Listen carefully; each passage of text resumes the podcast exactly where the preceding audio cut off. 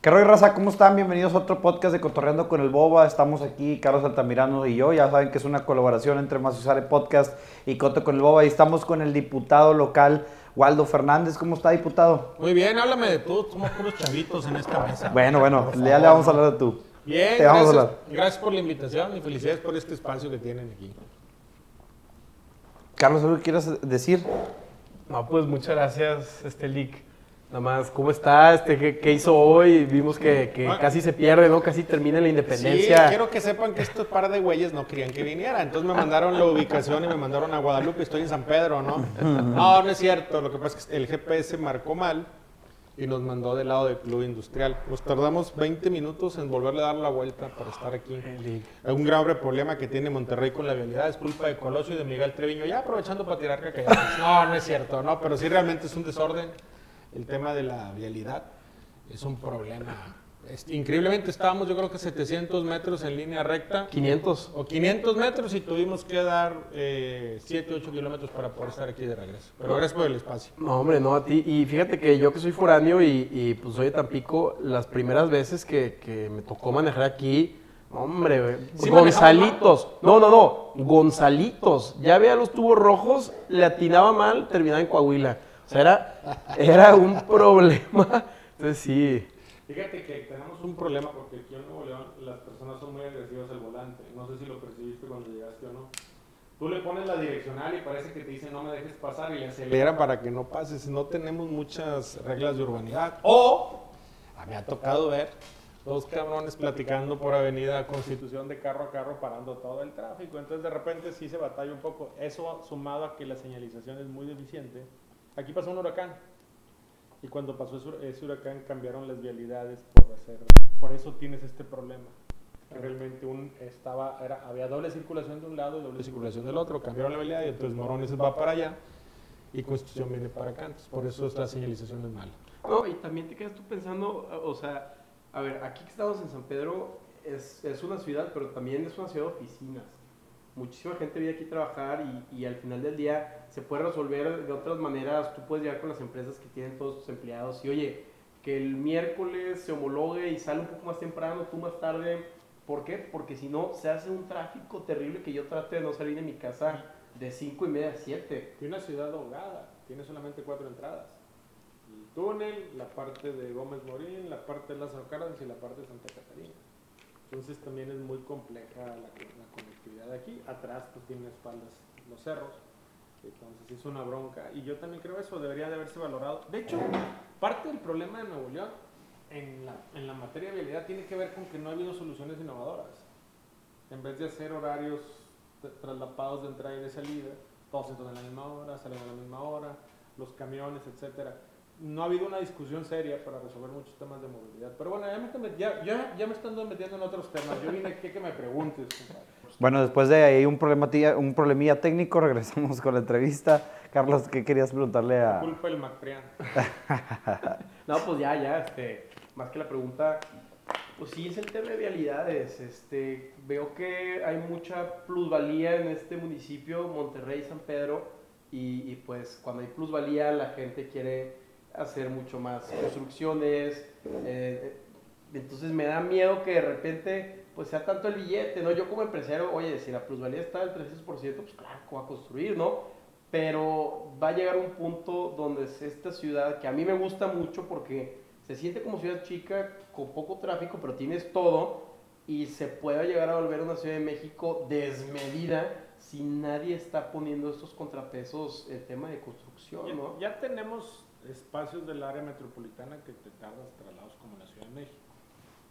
Aquí en San Pedro, pues es una ciudad que fue bien planificada eh, y que la verdad es que los alcaldes creo que en esa parte lo han hecho bien. Lo que está padeciendo San Pedro ahora es los, los edificios, porque era una ciudad que estaba planificada para habitación urbano, urbano no, eh, de primer piso y ahora bueno los edificios cada vez son complejos. Si tú vas a la parte de arboledas a ciertas horas del día, salir es complejo, está el tráfico. Ah, claro. Aquí mismo el túnel tiene sus, sus problemas.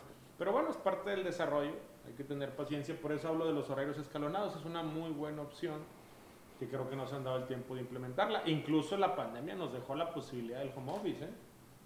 nos dimos cuenta que no necesitábamos viajar tanto, que no necesitábamos estar a oficinas y a la computadora. Hoy mismo estamos aquí transmitiendo, estás haciendo este, radio y televisión a través de este podcast sin necesidad de 50, 60 personas. Antes era inconcebible hacer un programa sin 10, 15 personas.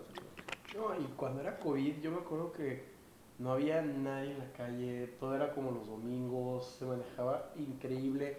Pero siento yo que como en pandemia la gente no gastaba mucho, ahorró y pues le metió el enganche a un carro, entonces ahora ya ahorita hay más carros, entonces hay un mucho más desastre, ¿no? Lo que pasa es que hay más carros por dos razones. El, primero es cultural, pero la otra es no hay camiones, no hay movilidad, no tenemos un servicio de, eh, competitividad como es la movilidad del transporte valioso para este estado.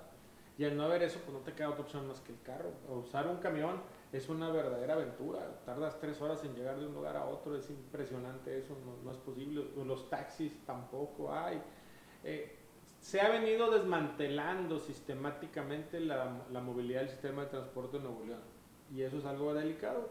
Y pues este gobierno que ha querido resolver la situación no ha podido, no tuvo la capacidad de comprar mil camiones, se les complicó y sí, hoy ya están llegando algunos camiones ya, pero sí es un déficit que no viene de este gobierno, ¿eh? viene desde dos gobiernos anteriores. Desde el momento en que empezaron a meterle al gobierno, al Estado, conflictos de interés, empezó un problema. Cuando Natividad González Parás decidió crear consejos ciudadanos y meter a esos ciudadanos, se generaron conflictos de interés. Tienes una comisión que determina los incrementos de transporte, donde se supone que hay usuarios, donde hay funcionarios y hay también empresarios, ¿no? Pero los, todos los que están ahí están en un permanente conflicto de interés, porque el empresario es el que se beneficia de que no aumentes el transporte, porque si aumentas el transporte, el empresario tendría que aumentar los salarios. Pero también están los empresarios del transporte que están ahí, que son los que quieren aumentar. Tú eliges un gobernante para que tome decisiones. Y el problema es que se distorsionó el proceso de dirección de un gobernador.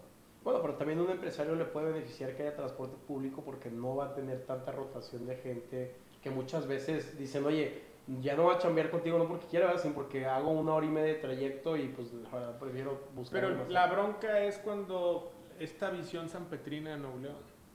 En Nuevo León tiene 5 millones de habitantes y hay un grupo de personas de muy buena fe, pero que quieren desde San Pedro dictar políticas públicas en el aire acondicionado. Te voy a poner un ejemplo. Hace, unas, hace tres, cuatro días votamos una prórroga en el Congreso para los taxis.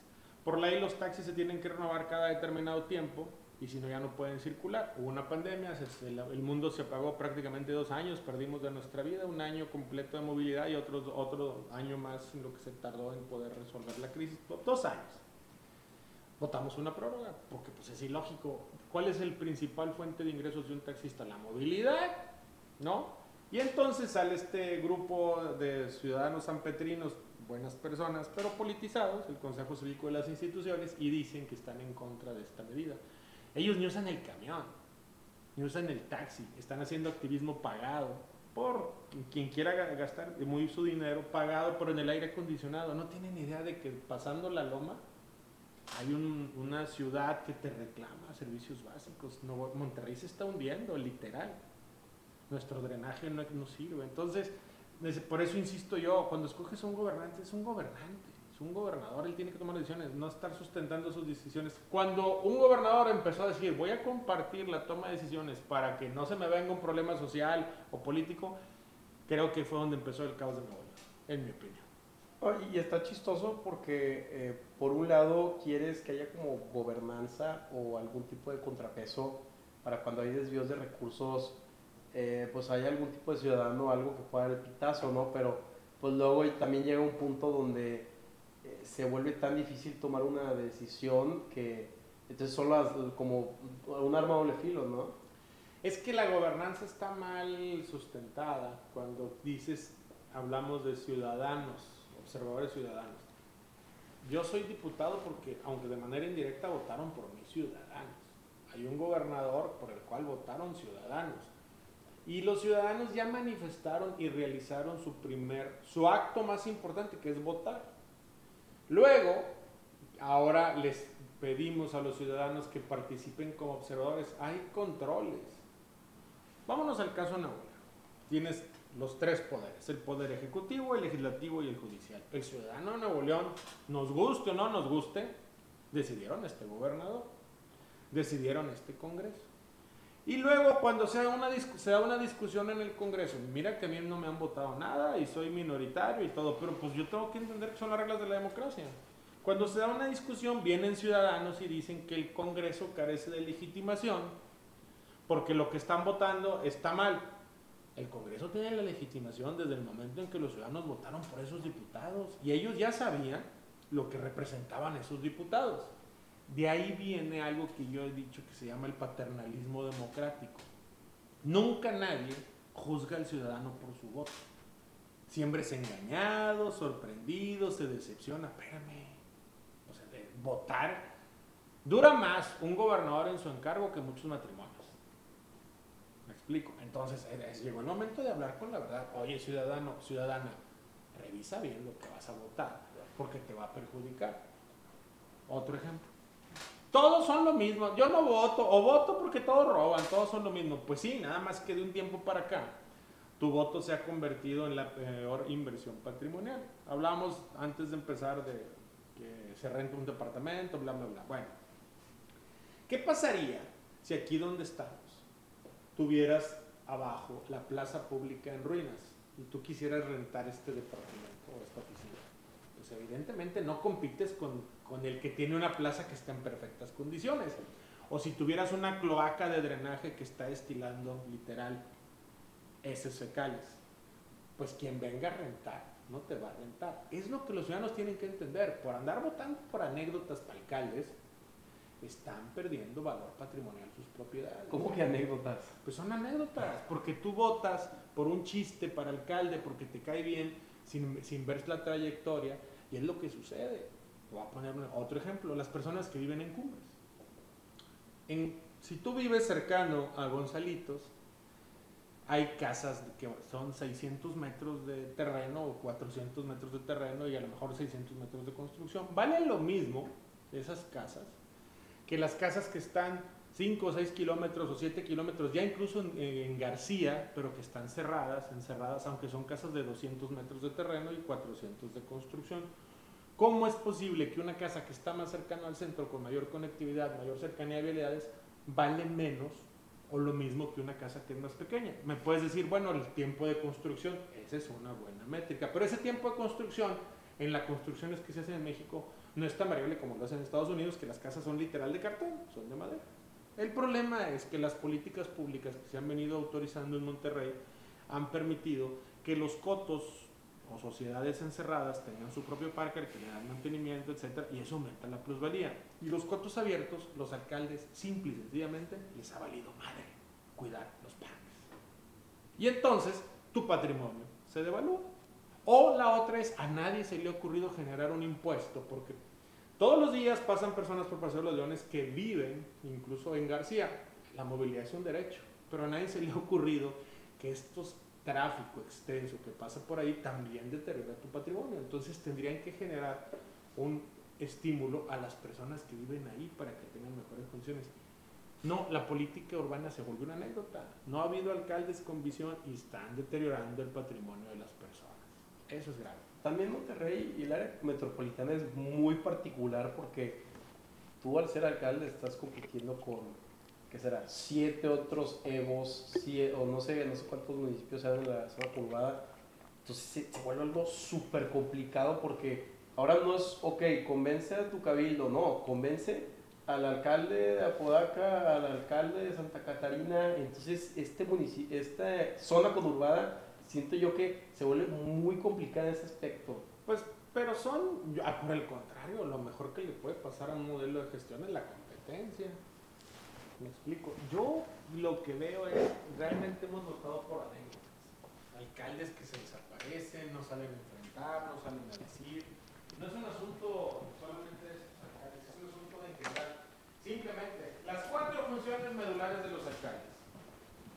Parques, por puertas, San Pedro, hay que decirlo, a mí me parece que es un municipio que está en esa parte muy bien gobernado. Y, eh, luminarias, San Pedro, pero no es el resto. El resto, el, municipio, tal vez San Nicolás de repente, más o menos bien. Eh, pero lo demás, cuidado. Pavimento, es una tragedia. Hay personas que por mes andan cambiándoles una llanta al carro porque le tocan baches. Y seguridad. Hay seguridad, sí, todos están para el perro. Bueno, pero andan organizando fiestas por el Día de las Madres con el dinero público, andan organizando conciertos, andan organizando eventos este, de espectáculo. Perdieron la dimensión de lo que trata un alcalde y eso es complejo porque te cuesta en tu patrimonio y te lo digo porque yo me dedico a la compra y venta de inmuebles como empresario, no como promotor de ventas. Yo también rento departamentos, ¿no? Y llega un momento en que dices, oye, pues el negocio en Monterrey no me salió la utilidad que me está dejando es muy poquita. ¿Por qué? Porque las personas están buscando invertir. ¿Te vale lo mismo? Bueno, en términos muy, muy simples. Es lo mismo construir en Monterrey, en Apodaca, que en San Pedro. ¿A qué te refieres lo mismo? En la construcción, el, el, albañil, el cemento, el yeso, obviamente los acabados variarán. El asunto es el valor de la tierra y el valor de lo que está en el entorno. Y ahí es donde eh, creo yo que Monterrey y algunos municipios del área metropolitana han venido perdiendo valor. Y lo que tú hablabas al principio, San Pedro, bueno, San Pedro, dentro de todo, sigue teniendo un orden en la construcción. Entonces, ¿qué sigue o, qué propones tú que estás pues, metido en este tema de eh, público, pero también como, como empresario? ¿No ves los dos lados de la moneda? Pues, a ver, eh, hay varias cosas que se tendrían que hacer. Lo primero es, hay que ser cero tolerante. Entonces no es posible que un alcalde, que los alcaldes o los funcionarios piensan que el dinero es de ellos. Tú llegas, ¿qué, vamos a pensar este, este, este lugar donde estamos. Ya hablemos de Centrito, Lick. No, no, el Centrito no. Vamos a pensar este lugar donde estamos. Ahorita hablamos del Centrito. No, no tengo nada. A, mí, para mí, Miguel ha gobernado bien, pese a que me peleé con él. Para mí ha gobernado bien. No conozco a fondo la problemática. No, pero independientemente de Miguel. Pero, pero vamos a hablar de, de este lugar. Yo te rento este local ¿no? Y cuando, después de dos años, después de tres años, lo que dura un alcalde, llegas tú, ya me voy, se acabó el contrato de renta, y encuentras que está todo destruido. ¿Tú qué harías conmigo? Te cobro. y me demandarías. También. Tal vez hasta me meterías a la cárcel. ¿Por qué entonces cuando un alcalde está tres años y deja las plazas públicas destruidas no hay sanción? Cuando es el patrimonio de todos y el dinero no es de él, el dinero es público. ¿Por qué? Porque hizo un trabajo deficiente y ahí tenía la posesión y la custodia de esos bienes. Eso es lo que tiene que hacer, tiene que haber un sistema de consecuencias en el cual las autoridades se hagan responsables y si no les gusta, pues mejor que no participen en política. Pero eso el, el que es que como sociedad ya nos acostumbramos, no pasa nada. Se secó el árbol, no pasa nada, el árbol vale tenía un costo cuando se sembró, un costo cuando conforme haya ido creciendo. Oye, el parque se cayó, no pasa nada. Es, Nuevo León ya no puede ser el estado en el que no pasa nada. También, ¿por qué, ¿por qué hay tanto problema con, digo, yo sé que no es tu área de expertise y ese es más un tema ejecutivo administrativo, pero si puedes ayudarme a contestar la pregunta, ¿por qué hay tanto problema con el tema de eh, secretarios de desarrollo urbano? Siempre lo sacan luego siempre llegan a tener un subejercicio donde ni siquiera cumplen con el gasto adecuado y luego están aumentando el predial.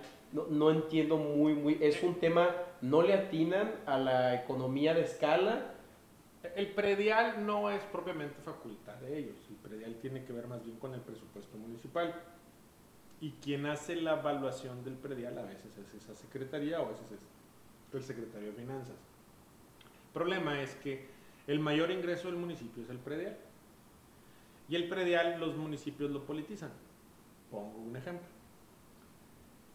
El siguiente año hay elecciones. En diciembre llega el presupuesto. Te garantizo que no va a haber incremento del predial. Porque ningún alcalde quiere que haya un incremento del predial en época electoral. Pero los que ganen en el siguiente ejercicio van a llegar aumentando el predial, aduciendo que hay un rezago porque no se ha actualizado el predial. El problema es que cuando tú actualizas ese rezago, que es de 1, 2, 3 o hasta 5, 6, 7 años, dependiendo, porque ahora con la reelección es otro problema, llegan los madrazos del incremento predial. ¿Qué es lo que se tiene que hacer? Pues actualizar año con año y acostumbras al ciudadano a que se tiene que actualizar el impuesto predial, pero también que el presupuesto participativo funcione. Que el ciudadano pueda determinar en su colonia qué porcentaje de recursos se van a destinar al nombrado, bacheo, etcétera. Eso no funciona. Los secretarios de desarrollo urbano, que son más bien los encargados de dar los permisos para las construcciones, pues les da miedo a veces firmar, o a veces no es la persona más capacitada, o a veces en los permisos está un, un ámbito importante de corrupción. Y eso ha provocado, insisto, pues que se haga cierta parálisis. ¿Cuál es el gran tema de los municipios, en mi opinión? Que perdieron la brújula de lo que tienen que hacer. Ya dije cuatro temas. Ya andan haciendo cosas que no debe, dando tarjetas rosas, este, dando programas sociales, que no estoy en contra de los programas sociales, pero los programas sociales le competen a la federación y al Estado, porque tienen la mayor cantidad presupuestal y son los que pueden atender los ciclos de, de pobreza. El municipio es el primer contacto con el ciudadano. La basura, es algo tan simple como eso. No le pagan a Cimeprode por la basura que se lleva, que le llevan a confinar. O sea, si hay una bronca estructural ahí, también es cierto que no nomás es crítica, también deberían de tener más presupuesto federal le das más presupuesto a los estados más que a los municipios, ellos tendrían que tener más presupuesto porque es el primer contacto. Pero es todo un tema. También, Lee, eh, te lo platico el tema del presupuesto porque yo sé que tú, cuando eras diputado federal, bajaste como 400 millones de pesos de recursos a municipios. Entonces, ¿qué está pasando? Que no hay buen contacto entre la federación y, Nuevo León. ¿Qué tan difícil es bajar un recurso a tu municipio, no? bueno, actualmente es cuando más recursos federales se han mandado al Estado. El, primer año de Manuel López Obrador fueron 12 mil millones de pesos, en el segundo año 15 mil millones de pesos de flujo libre, se pueden gastar como fuera. ¿Qué fue lo que sucedió? Cuando yo era diputado, se daban las bolsas de los diputados. Cada diputado podía asignar recursos para obras. Lamentablemente, una cantidad importante de diputados hacían actos de corrupción con esa bolsa yo lo que hice es que lo transparenté y lo hice público. ¿De cuánto es más o menos? Ya no existe la bolsa, pero era aproximadamente 100 millones de pesos en los tres años legislativos. Entonces nosotros teníamos 20, 21 diputados de Nuevo León, Agustín Basabe renunció a esa bolsa, quedaban 20. Agustín Basabe, papá, no, el que no sirve para nada. No, no es cierto, saludos a Agustín Chico. Pero Agustín Basabe, papá, no el secretario de la saludos a Agustín, es buen amigo más. Este, entonces, llegaron a Nuevo León 2 mil millones de pesos. ¿Dónde está? Eran los vagones del metro. Alguien se los quedó. Yo, adicional a, los 100 millones, conseguí 400 más. Fueron casi 500 millones. Un paso de nivel, el que está enfrente del UDEM, yo conseguí el recurso. Pero se da en una dinámica de cuando yo genero un círculo virtuoso, la Secretaría de Hacienda decía, este güey transparenta a quién está dando el dinero. Pero a veces al ciudadano eso no le importa o no es nota. La nota es disfrazarse, decir cosas, etcétera, pero es, mi trabajo está ahí. Porque, ah, perdón. Yo tengo una pregunta. Por ejemplo, para hacer obras públicas en el área metropolitana, ahorita hablábamos de que a lo mejor la coordinación entre, entre alcaldes es un poco complicada. ¿Quién pone cuánto? ¿Cuánto pone quién? ¿O hay un fondo metropolitano para el desarrollo en conjunto? ¿Cómo funciona eso? Cada alcalde tiene su propio presupuesto. Pero en una obra en conjunto, por ejemplo, Morones Prieto, que, se, que, conlinda con Constitución y que una parte es Monterrey y otra es San Pedro, el túnel, exactamente. Son pocas las obras que traslapan este, jurisdicciones o territorios ahí. Cuando hay una obra que va a tener dos o más municipios, por lo general participa también el Estado y la Federación. Entonces el municipio pone una parte, el otro municipio una parte, el Estado una parte y la Federación otra parte, porque son obras de alto impacto que trascienden la frontera territorial del municipio. ¿Cuál es, por ejemplo, una obra de alto impacto que tiene recursos estatales y federales? El metro, la línea 4, 5, 6 que está haciendo el gobernador de manera actual, pasa por municipios, no participan los municipios más que dando los permisos, hay recursos estatales y recursos federales para esa obra. ¿Por qué? Porque la importancia trasciende al municipio. Cuando son, yo eh, creo que la única obra que iba a ser municipal entre dos municipios y en el estado era, era la, la esta de, las bicicletas que hizo Miguel, ¿cómo se llama? La ciclopista, que iba a llegar hasta Santa Catarina. Pero por las protestas con, que hubo en Santa Catarina, pues, perdón, en San Pedro, creo que ya Nava ya no le entró, o, no sé si el este, no, ya no la hizo, ya no le entró, acabo de pasar por lo de, ya no la hizo, entonces son, son diferentes. Pero por lo general, cuando es una obra tan grande, participa la federación, municipios y el Estado, más o menos en parte proporcional. Oye, y, y, perdón si me regreso, porque para mí sí es, sí es algo, pero estás, mencionaste anteriormente que los diputados tienen que por persona o por los diputados federales. Los, ajá, federales, los, los, federales tienen pero 100 millones tenían, tenían. Cuando llegó Andrés Manuel junto con la banca de Morena que es mayoritaria quitaron ese pero para qué eran esos para qué eran esos a moches. Busquen en Google fondos moches diputados y van a encontrar. Bueno se acuerdan de Ricardo Anaya en la campaña presidencial que lo andaba persiguiendo Peña Nieto era derivado de ese fondo, los fondos moches. Es una de las historias más trágicas del poder legislativo en el país porque... Pero, pero ¿para qué es ese dinero? O sea, ok, se utilizaba para los moches, pero ¿para, ¿cuál era la finalidad? Pues... ¿Viáticos o...? No, no, no. apoyo de que, que, tengas tu equipo... No, no, no. Pues, se lo robaban los que se lo robaban. No todo el mundo se lo robaba, ¿no? Le daban dinero a los municipios, había un vuelto, pero ahí se deterioró la obra pública. ¿Qué es lo que sucede? El contrapeso del poder legislativo. ¿Se acuerdan cuando Samuel, el gobernador, eh, hace salió y dijo, el PRI y el PAN me pidieron 600 millones y yo se los di? ¿No se acuerdan que salió en un video? No, la verdad Él salió en un video y dijo, ahí me dieron 300 al PRI y 300 al PAN a estos municipios. Se supone, en la teoría de la división de poderes, que el poder legislativo es el contrapeso del ejecutivo. Escan escuchó una frase que se escucha bien bonita, el legislativo este, eh, el Ejecutivo propone y el Legislativo dispone.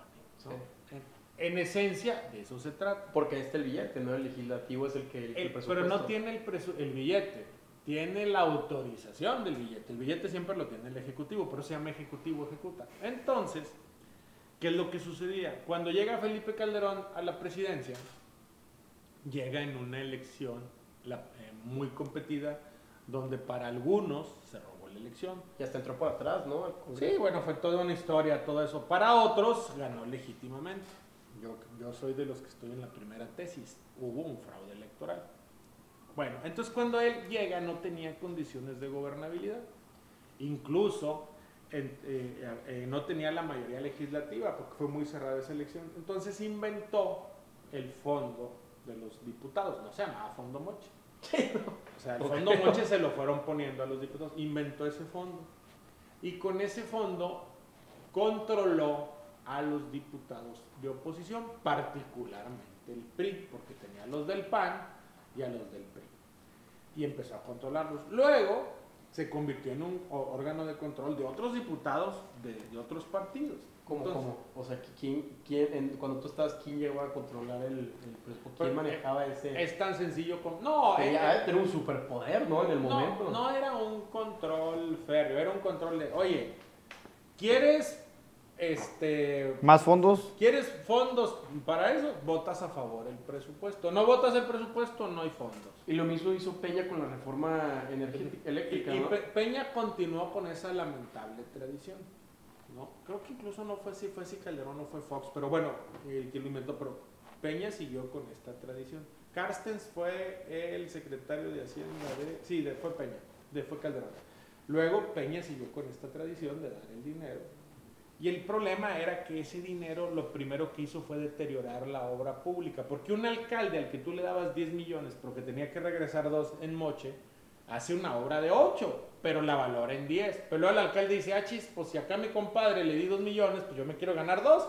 Entonces terminas haciendo una obra de 6, de 10, perdón, pero que solamente vale 6. Pero luego el constructor pues tiene que ganar algo. Entonces terminabas haciendo una obra de 5 millones, aunque tú la reportabas de 5. Por eso había tanta obra sin terminar deteriorada en el país. Imagínate, anualmente eh, éramos 500 diputados, de en, tres años de a 100 millones cada diputado es una cantidad endiablada de dinero. Que afortunadamente, cuando llega Morena, cumplen con esa promesa de campaña, quitar esos votos. y, también ya cambié un poco de tema y, y, ¿qué pasó con el tema de la crisis del agua? Porque yo me acuerdo que hace unos, ¿qué será? Cinco o seis meses era algo crisis y ahorita ya nadie se acuerda. Pues no es que nadie se acuerde, primero ha habido... Ya nos nota, digamos. Ya no nos falta agua, ¿verdad? También. ¿Se resolvió? Agua sí nos falta. El problema es que yo lo que creo es que las personas que llegaron a agua y drenaje les faltó pericia para entender la problemática. En lugar de modular el agua, la cortaron. Cuando tú cortas el agua, son, estamos hablando de tuberías que tienen años y que la mayoría lamentablemente no es culpa de este gobierno, no han tenido mantenimiento. Entonces cuando tú cortas el agua y la vuelves a abrir, se hacen bolsas de aire dentro de la tubería que generan presión. Viene el agua con mucha fuerza. Conforme va más avanzando el agua, pues más se va haciendo presión porque hay resistencia interna del aire. Entonces llegaba el agua con tal fuerza que rompía las tuberías. ¿No se acuerdan que había fugas por todos lados? Era porque no modularon. Era porque no tuvieron experiencia. Y lo que hicieron fue cortar. Ahora no ha habido cortes, sin embargo sí están modulando y regulando. Ese es un primer factor. Lo segundo es que, bueno, sí ha llovido, pero no ha llovido en cantidades como para dar por sentada la crisis, pero sí ha llovido. Y lo tercero es, en mi opinión, no está resuelta la crisis. Si seguimos así, es muy probable que a lo mejor por junio o julio tengamos que necesidad de cortes, porque no hay agua, en las presas te lo dicen. ¿Y qué es la presa Libertad? La presa Libertad, eh, también me tocó conseguir esos recursos eh, ahí. Es un afluente de agua que está en la zona citrícola que va a permitir darle a Nuevo León Como Allende, toda esa área. Por allá, pero le va a permitir a Nuevo León sostener el crecimiento que está teniendo actualmente solamente 5 a 10 años, porque Nuevo León crece anualmente entre 60 y 90 mil personas que vienen a vivir en Nuevo León por la oferta de trabajo, la mano de obra, competitividad, todo eso. Entonces nosotros necesitamos una fuente nueva de agua. Nada más para mí hay dos opciones. Pues los pozos profundos que ya intentó el gobierno actual de Samuel. ¿Y no?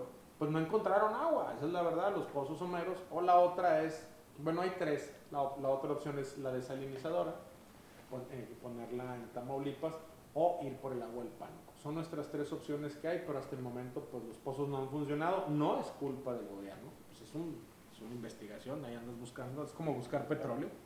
Pero las otras dos sí son culpa, o más que culpa, responsabilidad del gobierno del Estado conseguir esos afluentes junto con la federación. No, y quién sabe si Tamaulipas, el río Pánuco va a decir, oye, pues...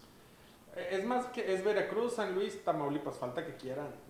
tenemos los derechos de agua, ¿eh? pero pues falta que se queden. ¿Cómo que los tienen? Eh, en, en, la panza de agua y drenaje, agua, eh, la CONAGUA es el órgano regulador del agua. Del Estado. No, de, de, todo el mundo, de todo México. De todo México. Acuérdate que el agua es un derecho constitucional, está consagrado en la Constitución Federal. Entonces la CONAGUA es quien administra los recursos. La CONAGUA le dio agua y drenaje, que es nuestro órgano, que no vende agua, vende el servicio de ponerte el agua en la puerta, porque el agua no se puede vender. Aquí, ¿verdad? En otros países sí es privatizado. En otros países sí, eh, pero aquí no se puede vender. Entonces vende, vende el servicio y le da los derechos para traer agua del pánico por 30 mil litros por segundo. No recuerdo la cantidad de litros por segundo, pues una bestialidad de agua. Y entonces lo que tendría que hacer agua de drenaje es traer el agua a través de un tubo. Lo estoy simplificando. Ah, sí, muchas sí, horas a, modo, digamos. Poner un popote hasta allá. Entonces actualmente eh, tú puedes hacer en Nuevo León 500 presas. Pero, si no las llenas, pero no, pero si no tienes los derechos de agua, no ah, las puedes llenar. Pero sí los tiene Nuevo León. No, León tiene los derechos de agua para la presa Libertad, no para hacer una presa aquí en San Pedro, por ejemplo. Digo, tampoco estamos diciendo que aquí hay agua, no, pero no, tienes que tener los derechos, porque el agua corre. Digo, no estoy diciendo un, poema, ya que decían, el agua corre, entonces, si viene el agua corriendo, ya sea por el subsuelo o por arriba, y en algún lugar donde tú pones un dique o una presa, a alguien ya no le va a llegar agua. Me explico, el agua no es, un, no es infinita, entonces a alguien no le va a llegar y al quien no le llega lo vas a perjudicar porque no le llegó el agua. Por eso la Conagua a través del país tiene un mapa de riesgos y un mapa hidrológico que determina, oye, en este afluente me sobra agua, se la podemos dar a tal estado, tal municipio. Si no, nos tuviéramos guerras literal por el agua. Nos a ver, todos los años no, no le den agua a Tamaulipas, no le den agua a Tamaulipas. Entendemos es que esa agua que va a Tamaulipas, en el origen... Es de Tamaulipas. pasaba por Nuevo León, pero terminaba en Tamaulipas. Es de Tamaulipas, lo simplificaste de manera perfecta. El asunto es que es nuestra agua. No, porque el agua también viene de otro lado. Entonces, es esa administración que insisto, no le hemos podido explicar a las y los ciudadanos. Y de repente surge un político y dice, no le voy a dar agua a nadie, pues no es, no es así. Se vuelve populista, ¿no? Pues la gente le gusta es eso. Un acto, le gusta, aunque luego en los hechos, pues ya sabes que es puro rollo. como ha sucedido. Bueno, o, sea, e- es puro rollo, pero muchos luego no saben que no es puro rollo. ¿sabes? No, claro, el problema, pero el problema es que, que cuando pasó la crisis del agua y abrías la llave no había agua, pues ahí sí te diste cuenta que era puro rollo. ¿no? Ahí sí ya da miedo. Por eso digo yo que no hay problema porque yo me puedo bañar, pero claro que a lo mejor, como dices tú, se está modulando y a lo mejor en julio ya no nos podemos bañar. Pero ustedes, ustedes son mucho más jóvenes que yo, un- año tal vez, seis meses cada uno de ustedes. No, pero ustedes que son más jóvenes que yo. Yo ya, yo, yo, tal vez ustedes también me van a decir lo mismo. Yo casi ya no veo televisión abierta. Ah, yo no tengo, yo creo que tengo como siete años de no ver televisión abierta, ¿verdad? Bueno, fíjate, yo, yo no tanto, pero ya no veo televisión abierta. Yo estoy entre las plataformas, las redes sociales, etc. Pero yo no he visto, a lo mejor sí existen campañas de prevención del agua. Con, con el Bronco sí había, yo la recuerdo haber visto, pero ahorita actualmente no, no he visto. Creo que hay una que se llama Ciudadanos de 100, que nada más consuma 100 litros de agua al día. Eso es Pero, todo. la verdad, con el Bronco la campaña era muy fuerte. Me acuerdo que ibas al baño de un restaurante y no hay agua. Ibas a no, a no sé, el baño de, un- de una funeraria y no hay agua, cuídala. O sea, sí era un poco agresiva la campaña. Sí, aquí el problema es que para mí, es, la, la única campaña que he visto Ciudadanos de 100 es muy confusa. Porque ninguno de nosotros trae una madre para estar midiendo los litros de agua que Sí, que ya me pasé de los 100. Exacto, creo que tendría que ser más determinante el asunto. De En los agua. minutos que te vas a bañar, ¿verdad? Si tú me dices, en 10 minutos te consumes 100 litros de agua, ok, ya entiendo que me tengo que bañar en menos de 10, ¿verdad? Cuando yo era chico, hace, yo tengo 51 años, el 15 de mayo cumplo 52, si me quieren mandar regalos, acepto de todo tipo, y como soy liberal me pueden regalar alcohol, aunque no me lo tome todo en un día, no tengo problema, no, no es cierto, cumplo 52. Cuando yo era chico, 8, tal vez 12 años, no recuerdo exactamente la, la fecha, pero en ese lapso había una campaña, no había agua. Sí, ¿verdad? Sí, yo mi, me acuerdo. mi papá teníamos nosotros un rancho y traía un tambo de agua, mi papá que en paz descanse que le había puesto una llave, el tambo lo dejábamos en la camioneta, una pick-up y la gente iba y abría la llave. Era agua dura, no era agua purificada, pero era agua de pozo. Y servía. Salía un comercial de un niño gordito, perdón por el término, pero pues, Ay, o sea, no, no tiene de malo. y decía, Amanda, ciérrale al agua porque se estaba bañando la hermana y ciérrale. Se hizo tan famoso y tan popular que las personas de mi generación, cuando decimos Amanda, ciérrale, ubicamos ese comercial. Había una campaña muy fuerte. Yo no veo esa campaña. Ok, ya te entendí. Entonces creo que sí es necesario que el gobierno sensibilice más sobre la necesidad de ahorrar el agua. Ojalá y lo hagan y ojalá que siga lloviendo porque finalmente no se trata de que al gobernador le vaya mal, se trata de que el pueblo de Nuevo León le vaya bien y si llueve nos va bien a todos. Pero sí es cierto, yo me acuerdo que más de chico, eh, pues que en Tampico hay mucha agua, yo sí tenía mis pistolas de agua y todo, y llegaban mis primos de Monterrey, y para ellos era algo muy raro de entender que estaba jugando con pistolas de agua. ¿sí? La cultura Desperdiciándola. Desperdiciando, digo, me pasé increíble, ¿verdad? pero, pero al, al cierto tiempo era un shock cultural para ellos Sí. que yo esté jugando con el agua. agua. Es correcto. Pero luego llegué aquí eh, hace como cinco años y Ya no había nada. no, y, y, y no, no vi, creo que hasta este año anterior fue la Nos- primera vez que nos- empecé. A ver, nosotros somos de la cultura del tinaco y la cisterna. Muchas personas en su casa ya no ponían tinaco ni cisterna porque no había cortes de agua. Nosotros todavía nos quedamos con eso. Mi, mi última casa donde viví, este, llegamos y había una cisterna.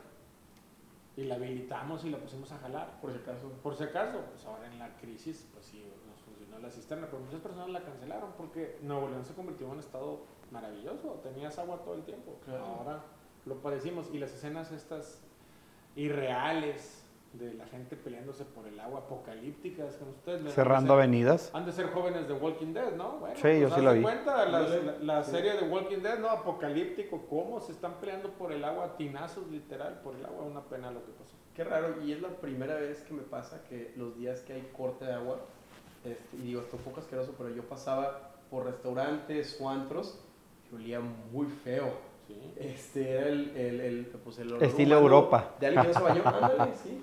Este, El, el humor, así se le llama, ¿no? Y es cierto, a ver, nos tuvimos que adaptar a una condicionante compleja no había. Peli, y también, eh, ¿qué está pasando en el Congreso local donde pues, nos da tristeza porque ves que el Congreso de la Unión todo el día se están peleando?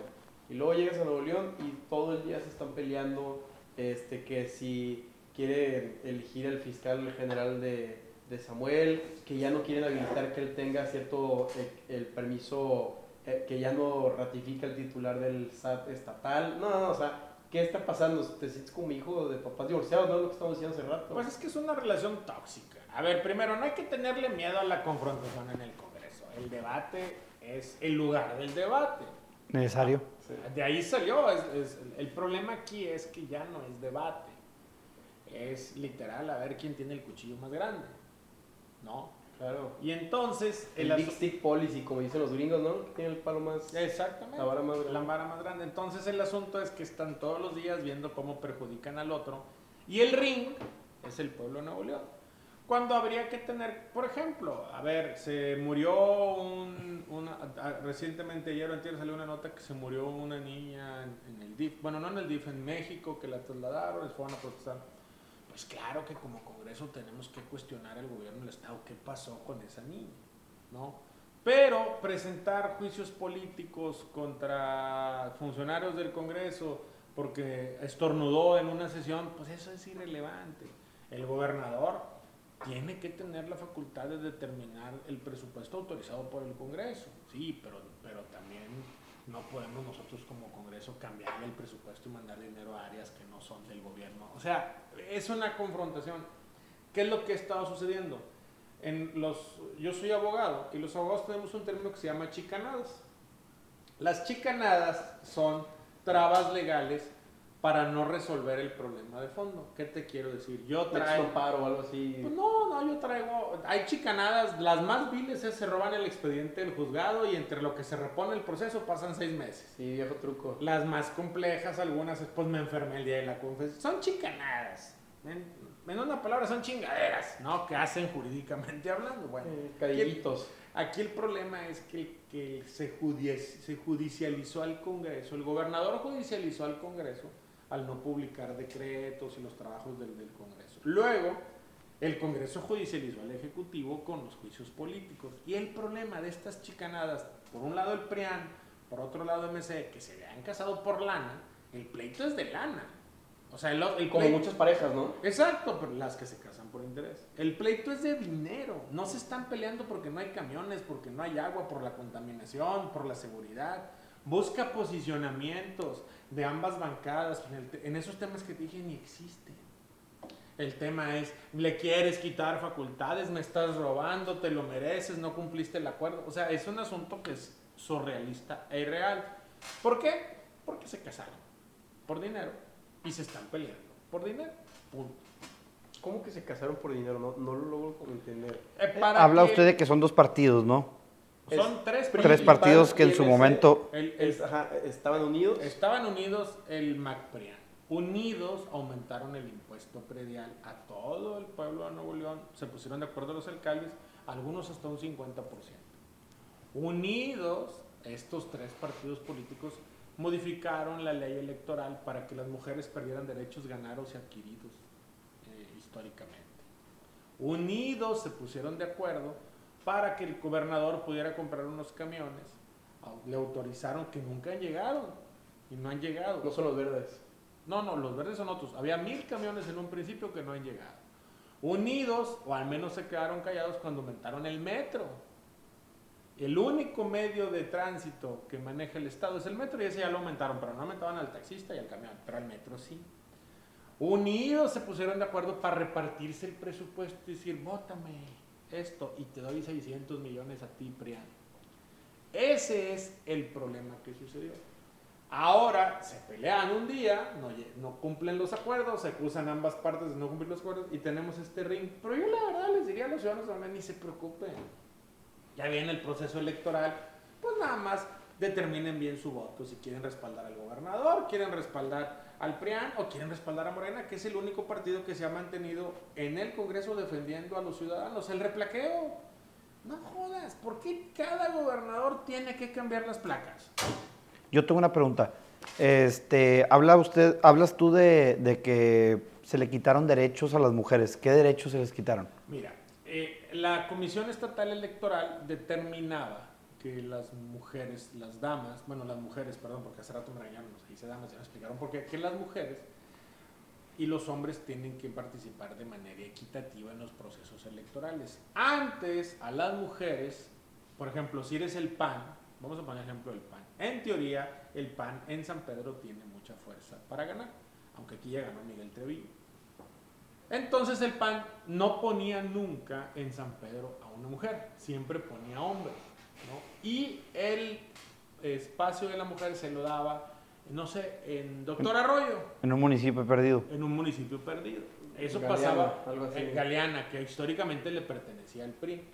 Entonces, eso es lo que, lo que sucedía. Esta, eh, cuando se votó esta reforma hacia atrás, ya se determinó que sea 25, 25, de 25-26, por ejemplo, pero no con los criterios de competitividad y eso perjudica a las mujeres. ¿no? Yo tengo otra pregunta, eh, ya nos vamos a, a como que algo más federal. Te- eh, tú eres de, de Morena, ¿verdad? Eh, estás con esa bandera, eres de ese partido. Y se habla mucho como de desaparecer el INE, acaba de salir que el plan B no va a pasar o que lo o algo así está, a lo mejor no estoy muy, muy enterado del tema, pero ¿por qué acabar con el INE?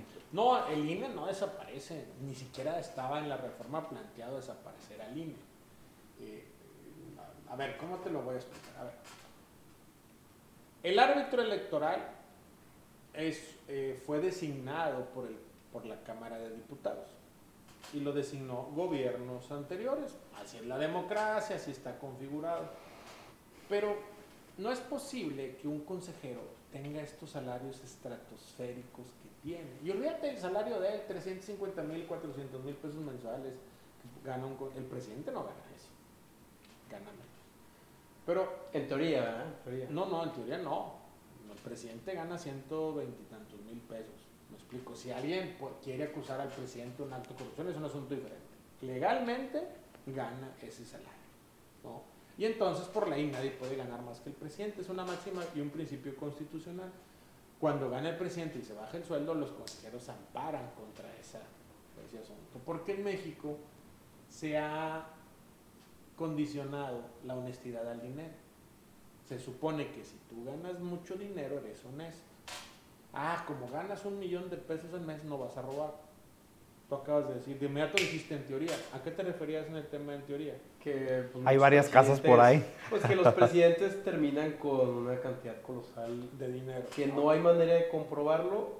No, a ver, pero- ¿cómo vive Peña Nieto en España? Que No tengo dudas, pero tampoco pruebas, Bueno, ¿verdad? pero acabas de señalar eso. Entonces, si el presidente gana un dineral, ¿por qué tendría que robar?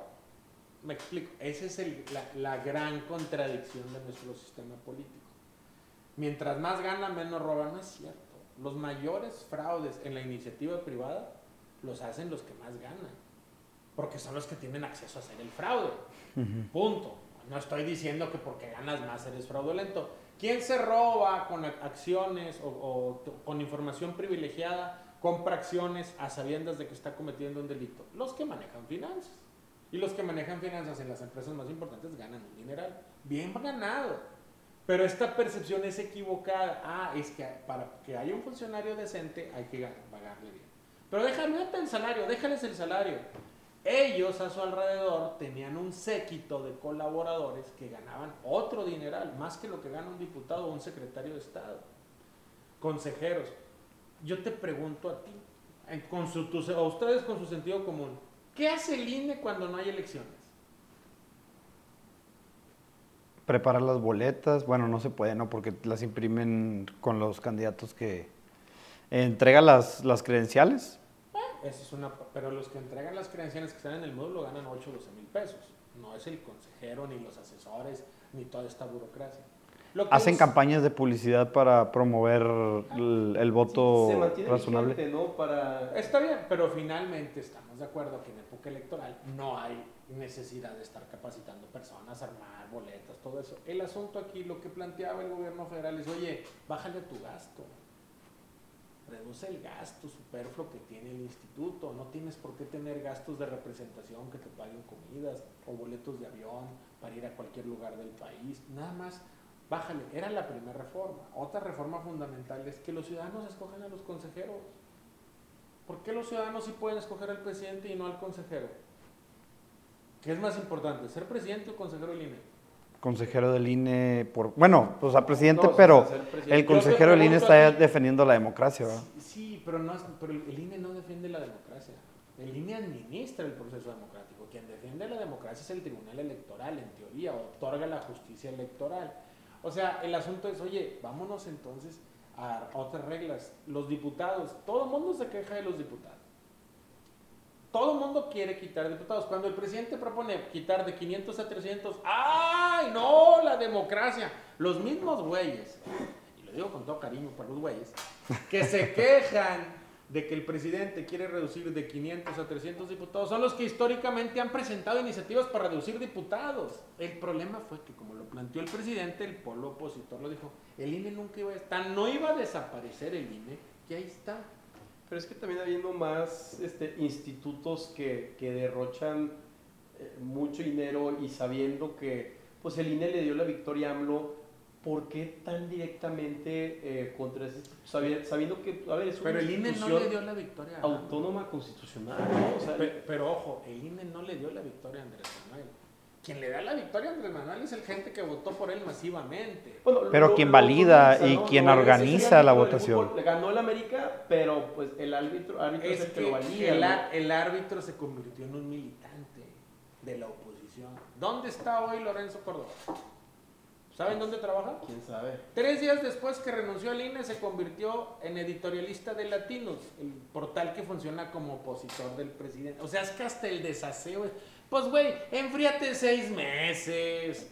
Me explico, o sea, ¿cuál es la necesidad de irse a militar en un medio que está en su derecho de ser un medio propa- propagandístico en contra del presidente? También el- el- la, la fe- la 4T tiene medios propagandísticos, yo no estoy negado a eso. Lo único que yo digo es, pues cuida las formas. En, en Nuevo León, ¿se acuerdan de la campaña de Samuel, del gobernador? Sí. ¿Se acuerdan que, que lo andaba persiguiendo el Tribunal Federal Electoral porque en su campaña metió 11 millones de recursos ilegales a su campaña? ¿Sí se acuerdan? Sí. Sí.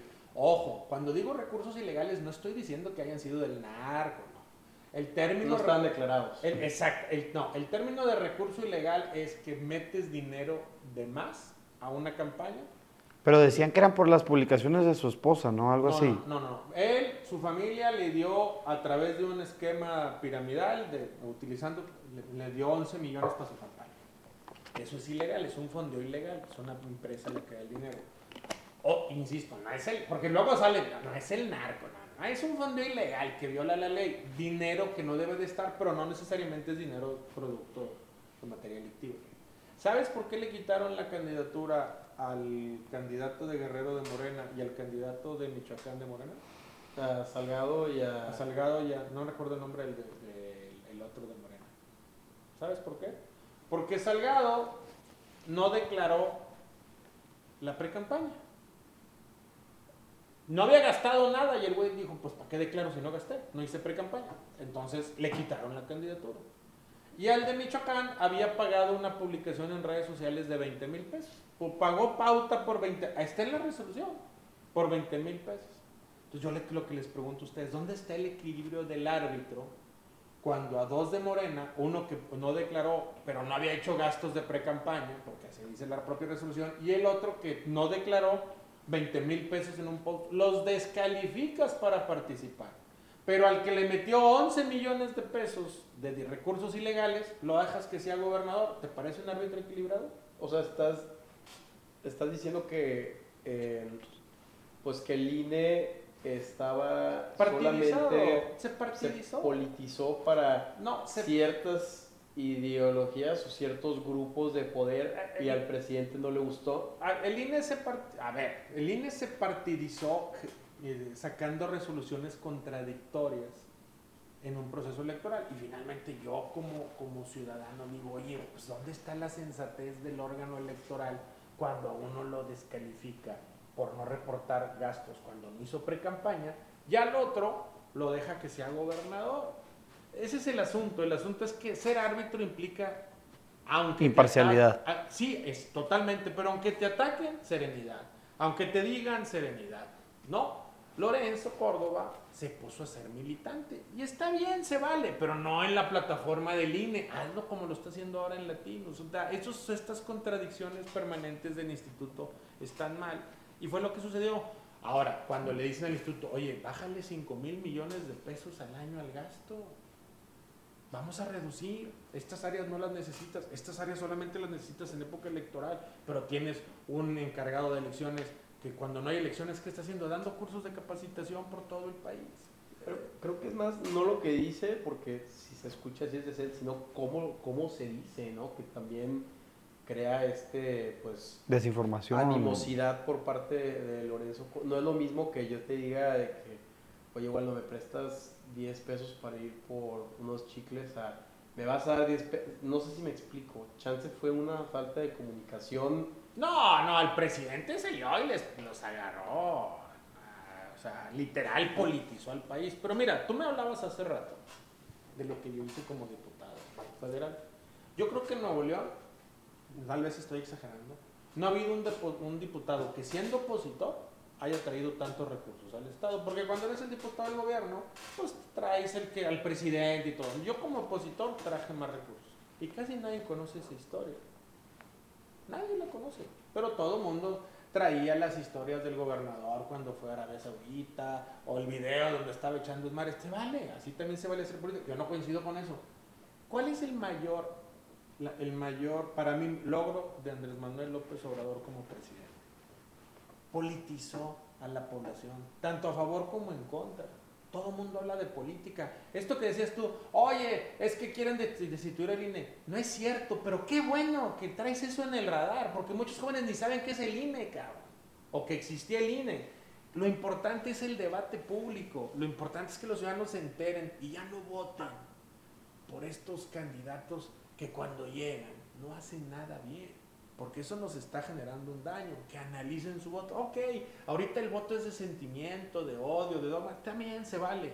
Pero cuan- la Suprema Corte de Justicia de la Nación ayer emitió una resolución en el tema del INE.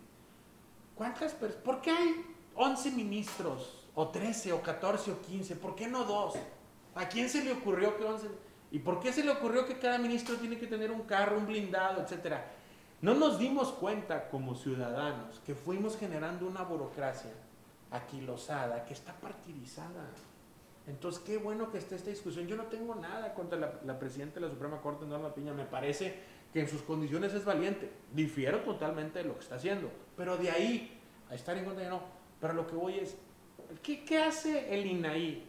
Ahora todo el mundo lo trae. ¿Qué ha hecho el INAI por ti? Por ti, ¿qué ha hecho el INAI?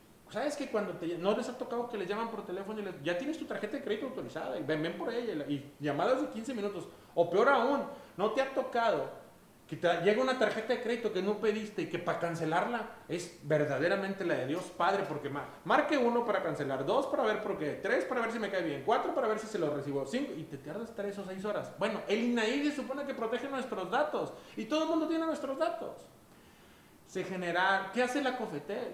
¿Qué hace la COFECO? ¿Qué hacen los derechos humanos? Nadie sabe lo que hacen, pero se gastan al año un dineral que debería de estar en hospitales, debería estar en educación, debería estar en programas sociales. ¿Por qué? Porque me regreso a lo que les dije al principio. Llegó el momento en que nuestros líderes ya no querían tomar decisiones y entonces empezaron a inventar instituciones y procesos para quitarse broncas. Y otros también fueron victorias de la democracia, pero la bronca es que se partidizaron. Yo les voy a preguntar a ustedes aquí, ¿ustedes saben que hay un instituto de transparencia en Nuevo León? ¿Sí sabían? No, no es que yo no soy noble, pero. Bueno, no sabemos quién es. Yo no sé quién está al frente.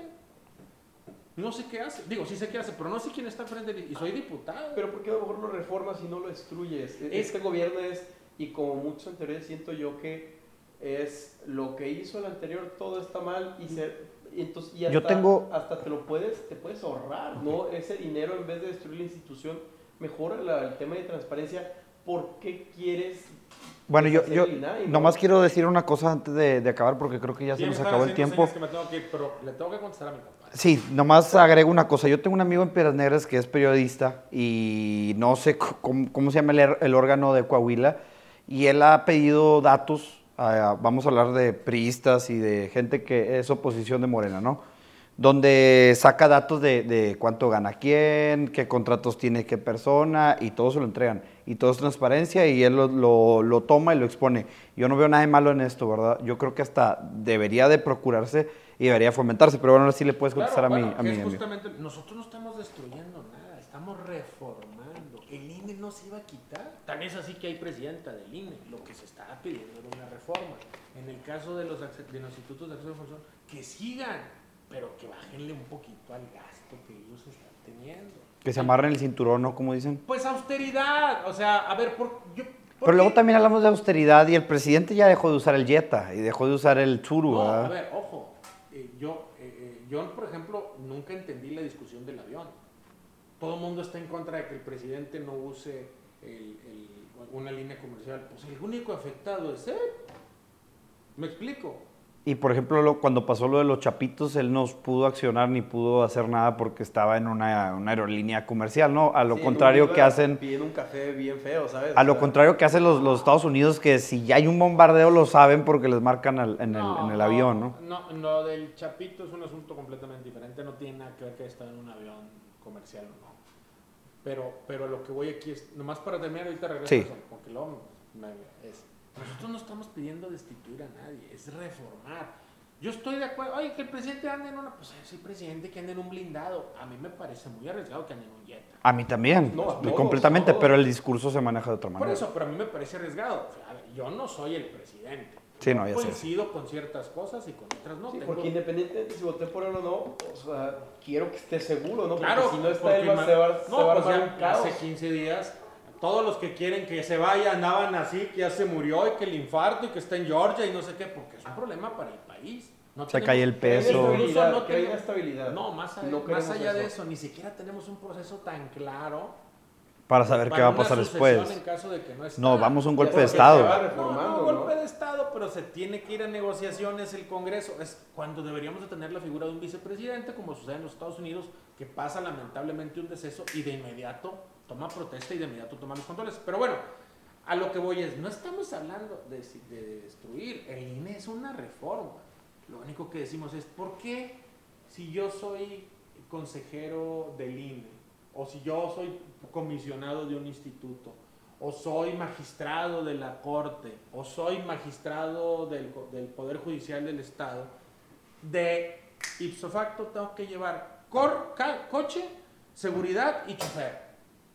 ¿Por qué? ¿Qué se supone? Yo no traigo, yo traigo un chofer que pago en mi bolsa. Yo no traigo blindado y no traigo seguridad. Y soy, perdóname, tengo más exposición pública que los magistrados del Poder Judicial, los del materia familiar. Los de materia penal entendería que tengan Sí, un guardia de seguridad. o- los de materia civil, ¿por qué? ¿O por qué el, el- el director del Instituto de Transparencia tiene que traer un chofer y un carro? ¿Por qué, qué con su sueldo no se pueden pagar el carro? Ustedes donde trabajan, si no son empresarios, les dan un carro en automático cuando empiezas a trabajar. Cuando saliste de la escuela en tu primer trabajo llegaste y te dieron un carro, ¿verdad que no? Y a lo mucho te dan un aveo, ¿no? Algo así. Exacto, o sea, el tema es ese, es que la, bronca fue que fuimos abriendo tanto el, abanico presupuestal que no nos dimos cuenta que generamos un mundo de gastos superfluos. No estoy en contra de nadie, estoy en contra de que no hagan su trabajo y de que no le metan a la austeridad. No estoy en contra del INE, nomás métanle un poquito a las cabezas, no a los de abajo, porque los que sacan la chamba son los de abajo. Ese es el asunto donde, está- donde se, se generó esta bronca. Volviendo al tema de los no, no tenía nada que ver el avión. El cálculo de cuando pasa esta detención es que yo, en mi opinión, y lo digo con toda responsabilidad, el operativo no salió bien, no lo lograron extraer al objetivo a tiempo, después lo agarraron y lo hicieron impecablemente, no lo extraer. Y entonces las células delictivas en esta entidad empezaron a, amenazar y atacar a civiles. Entonces llegó, el cálculo fue, oye, saco al chapito, me lo llevo, pero a, costa de ciudadanos y ciudadanos. Estabas en una situación donde no había salida y es o lo, soltamos como sucedió o y, y lo dejamos para un siguiente evento como sucedió, ya lo agarraron o que mueran ciudadanas y ciudadanos de Sinaloa. Si hubiera incendiado el estado de Sinaloa, si pasa eso. Entonces fue el cálculo, no era un avión. En- eh, lo que yo sé, porque en ese tiempo yo trabajaba en gobernación. Entonces yo te lo puedo asegurar. La segunda detención no tengo idea. Pues bueno. Se terminó el tiempo. Muchas gracias por la invitación. Si muchas ¿Cuándo gracias. lo volvemos a hacer? Porque este güey me quería pelear aquí con él, ahí en No, libre. No, Muchas gracias por venir, ¿eh? Es un debate. Son pláticas. Pláticas, me- pero me la pasé muy bien. se No, gracias por la Se los agradezco mucho. Y a ver, hay que hacer otra. Pero ahora yo los voy a entrevistar como jóvenes. Que vayan a mi estudio, yo les Nomás nos dices de qué para prepararnos para no llegar en No, blanco, De ¿verdad? justamente de esto que hablamos ahorita, este Claro, sentimiento que hay eh, de cómo ven al gobierno, todo eso. ¿no? ¿Les No, parece? y al final del día es platicar, es... que la como gente. se- pues a veces tienes que hasta hacerle abogado al diablo porque... Es pues, que ver, para que se vea real, ¿no? No. Tú no quieres una entrevista... E imparcial, no ajá, Aparte- luego, si haces entrevistas con, o con figuras públicas y todo es... Ay, sí, sí, qué padre, No, sí, hasta tú te aburres, Te ¿no? voy a decir algo. Lo que le hace falta a este país es debate. En, todo, en el Congreso estaba súper aburrido. cabrón.